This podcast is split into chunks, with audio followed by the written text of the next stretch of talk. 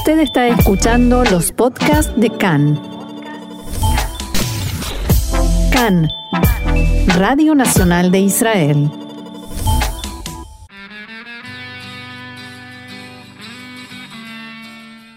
Esta semana en la historia, acontecimientos grandes y pequeños en la vida del Estado de Israel.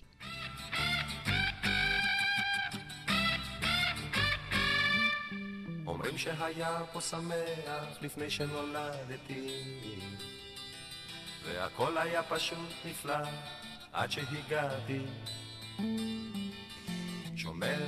Marcelo, hoy es el momento, esto se nos hizo una linda costumbre de nuestro momento para la historia en el programa.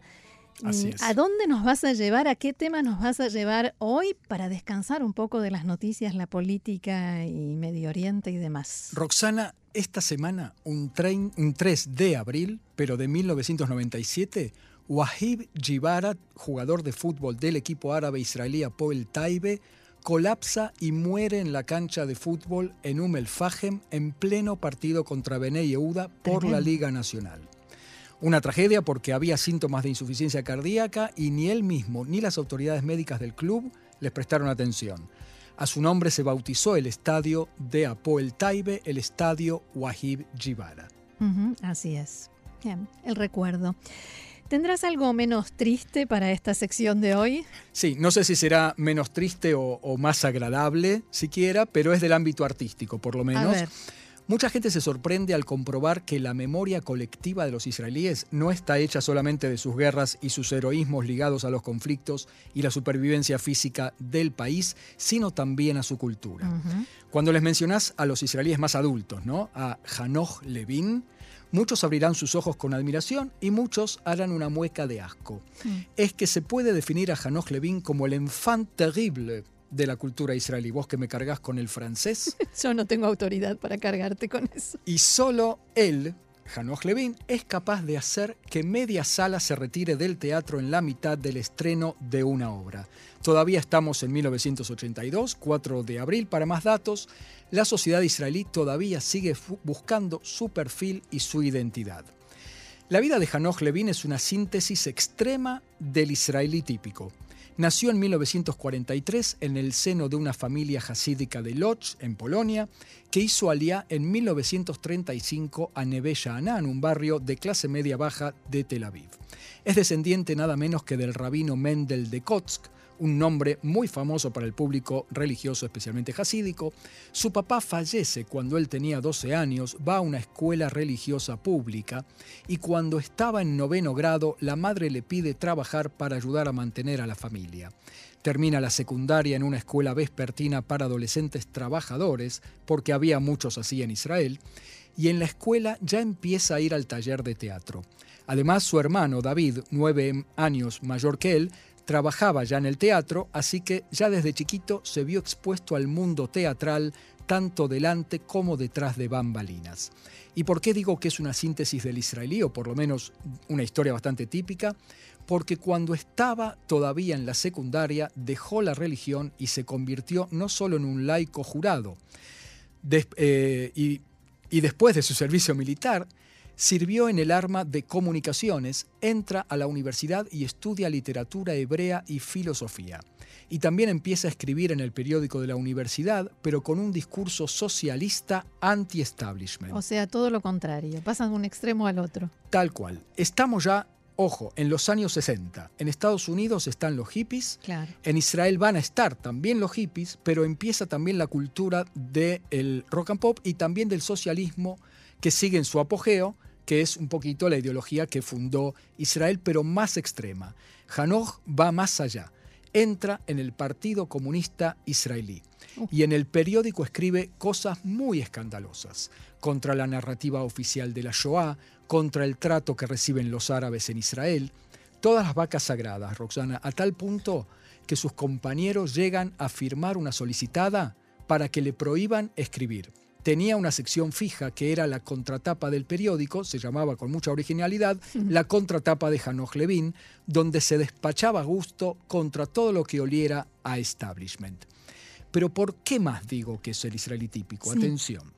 porque este ex religioso, pensante, cuestionador, que deja la religión, que abraza el comunismo y pone en duda todas las convenciones, es soldado y lucha en la guerra de los seis días como el último de los israelíes y también en la guerra de Yom Kippur. Uno esperaría verlo atándose con cadenas a edificios de gobierno como en Washington, como en la película 4 de julio. negándose a servir en el ejército de claro. mínima en manifestaciones contra la guerra y sin embargo estuvo allí jugándose la vida. El mejor soldado en el campo de batalla, defendiéndose de la invasión junto con sus compatriotas, pero el mejor escandalizador de burgueses con su pluma.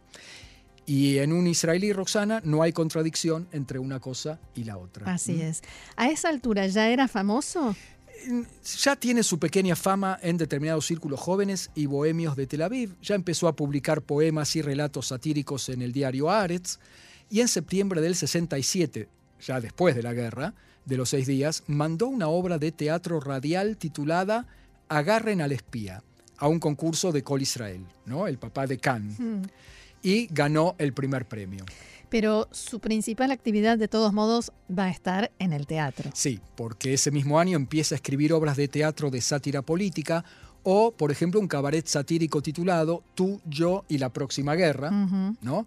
que se iba a estrenar en Tzafta, la ya famosa sala de Tel Aviv, pero cuando los dueños vieron la obra en un ensayo, decidieron cancelarla por su contenido escandaloso.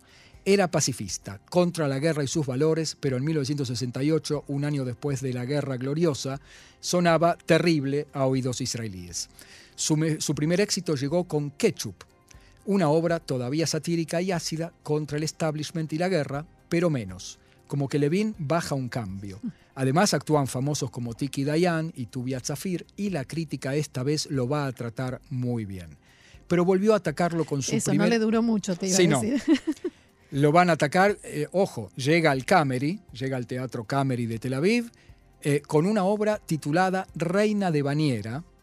Algunos se equivocan y la llaman la Reina de la Bañera, eh, pero eso levantó mucha polvareda ya antes de estrenarse porque contenía una canción que cuestionaba el Tanaj. Y entonces vino el Partido Religioso Nacional Mafdal, pidió que la censuren y el caso llegó a la Corte Suprema, pero ahí le dieron la razón a Levin. La obra incluía palabras soeces, una sátira del sacrificio de Itzhak, donde el hijo le ruega a Abraham que lo degüelle, como crítica a los padres que mandan a sus hijos a la guerra, y la burla a la soberbia y la autosuficiencia del israelí. Un escándalo tremendo, la gente lo insultaba, la gente gritaba en el medio de la representación y la crítica Roxana lo crucificó. Acordate que estamos en 1970, después de la Guerra de los Seis Días, triunfal, y antes todavía de la derrota de Yom Kippur, que ocurriría tres años después. Y Hanoch Levin tiene apenas 27 años de edad. A pesar de sus protestas, el Camery decide dar de baja la obra después de apenas 19 representaciones. Pero ahí no se terminan los escándalos de Hanoch Levin, ni mucho menos, ¿no? No, para nada. En los años 70 escribió obras de teatro menos escandalosas y más exitosas, presentadas en especial en el Teatro Haifa y en el Camery. Algunas de ellas también las dirigió. Pero entonces llega Los sufrimientos de Job, eh, Isurei Iov en hebreo, ¿no? en la que aparece un Job en una escena que mejor no describir en radio y la viceministra de Educación llega a decir, abro comillas, el Estado no tiene por qué financiar una obra tan exhibicionista. Ella fue más gráfica, pero de nuevo, mejor no citarla textualmente aquí. ¿eh? Nos ahorramos el mal trago. Sí, el que quiere verla algún día lo invito, yo prefiero no verla, pero eso es algo a nivel personal. Eso, no fue, eso fue en 1981 y en 1982 llega la obra que da título a nuestra conmemoración de esta semana, La gran prostituta de Babilonia, estrenada esta semana, el 4 de abril de 1982. Para contarte lo que pasó ahí, qué mejor que leerte la crónica, un recortecito chiquito en la sección de cultura y espectáculos del ya fallecido, ya desaparecido diario Davar, y que dice así. Dos mujeres se desmayaron y decenas abandonaron la sala en el debut de La gran prostituta de Babilonia, que se estrenó anoche en el Teatro Camery. La gente no se escandalizó al ver al actor desnudo, lo que tanto aterrorizó a la censura, sino por el cóctel, una noche especial que les preparó Levin. Primero abandonaron la sala cuando degüellan al hijo del protagonista. Luego, la prostituta degüella al degollador y con su carne alimenta a su padre. Y no sigo porque es radio, de nuevo, ¿no? Se agradece. Pero la crónica sigue. Un asco, dijeron algunos a la salida. Hanoch Levin es un lunático, dijeron otros. Pero más de la mitad del público, la que se quedó hasta el final, aplaudió de modo entusiasta. Fin de la crónica.